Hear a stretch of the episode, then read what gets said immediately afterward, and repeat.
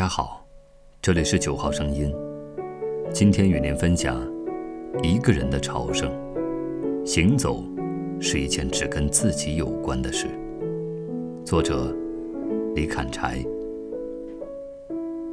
上高中的时候，班上有一个玩的很好的小伙伴，他经常花一天多的时间，从他的老家一个偏僻的小村子出发，徒步一百多里地到学校。他一时之间，成为我们这个年级备受关注的英雄。受他的影响，我跟一个来自同一个镇上的二逼青年一起，也来了一次说走就走的旅行。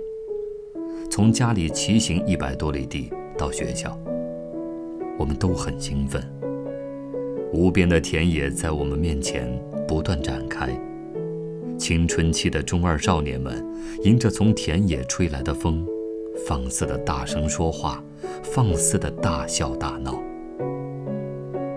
先是自行车的轮胎被扎破了，热血青年们依旧豪情不减，推着自行车继续上路。后来是眼见着坐汽车分分钟越过的高山，怎么走都没有尽头。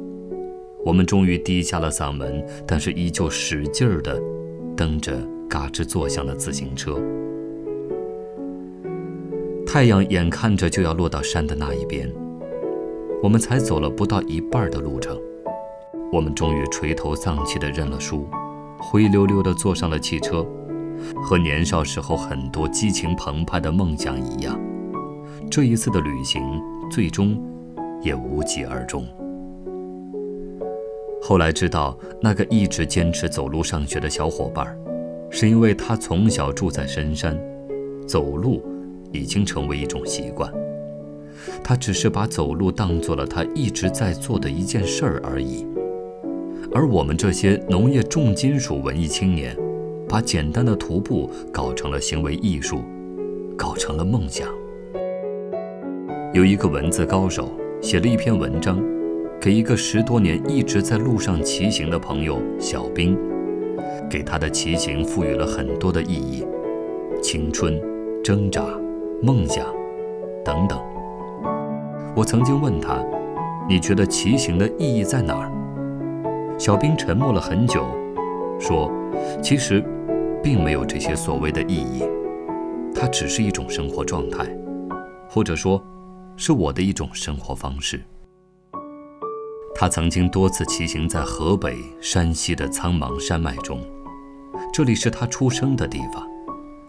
虽然他出生没多久就离开了这里，但是每次他骑行到这里的时候，就会有一种奇怪的熟悉感。在山西一个破败的小县城里，他像当地人一样，蹲在面馆的门口，大口大口地吃着三块五一大碗的面，跟当地人。没什么两样，他觉得他属于这里，又不属于这里。在这样的生存状态下，他感觉到充实。只有在这种时候，他才感觉到自己是自己。这让我想起了《一个人的朝圣》这本书里的哈罗德·弗莱。在酿酒厂干了四十年销售代表之后，默默退休的哈罗德，既没有朋友，也没有敌人。他跟隔阂很深的妻子住在英国的乡间，生活平静，夫妻疏离，日复一日。一天早晨，六十岁的他收到了一封信，来自二十年未见的老友奎尼。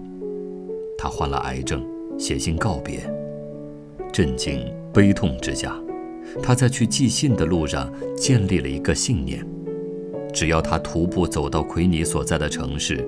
他就能够见到活着的奎尼。最后，他从英国最西南一路走到了最东北，走了八十七天，六百二十七英里，横跨整个英格兰。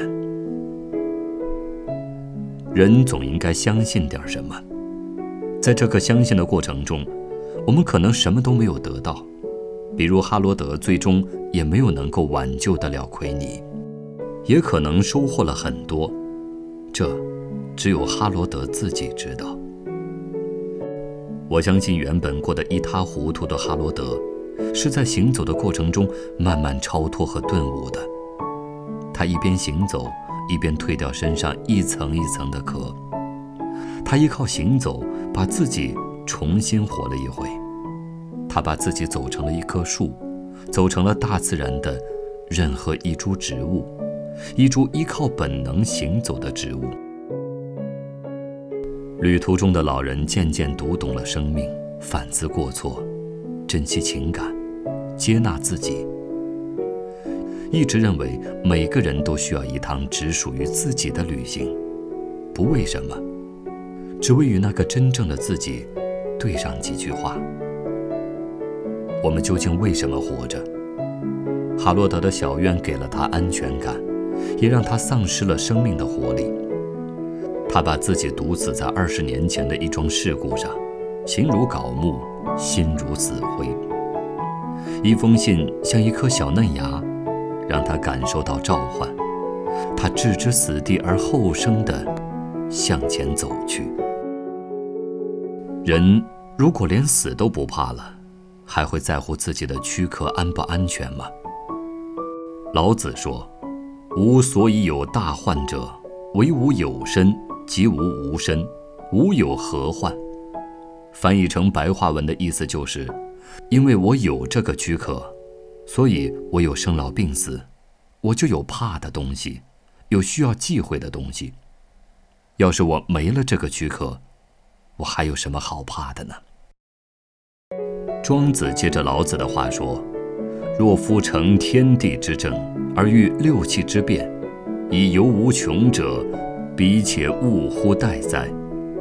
庄子说：“把握了阴阳、风雨、晦明这六气的变化，我就能遨游在无穷无尽的境域里。那我还需要依赖什么呢？我无所待呀。什么是真正自由的人？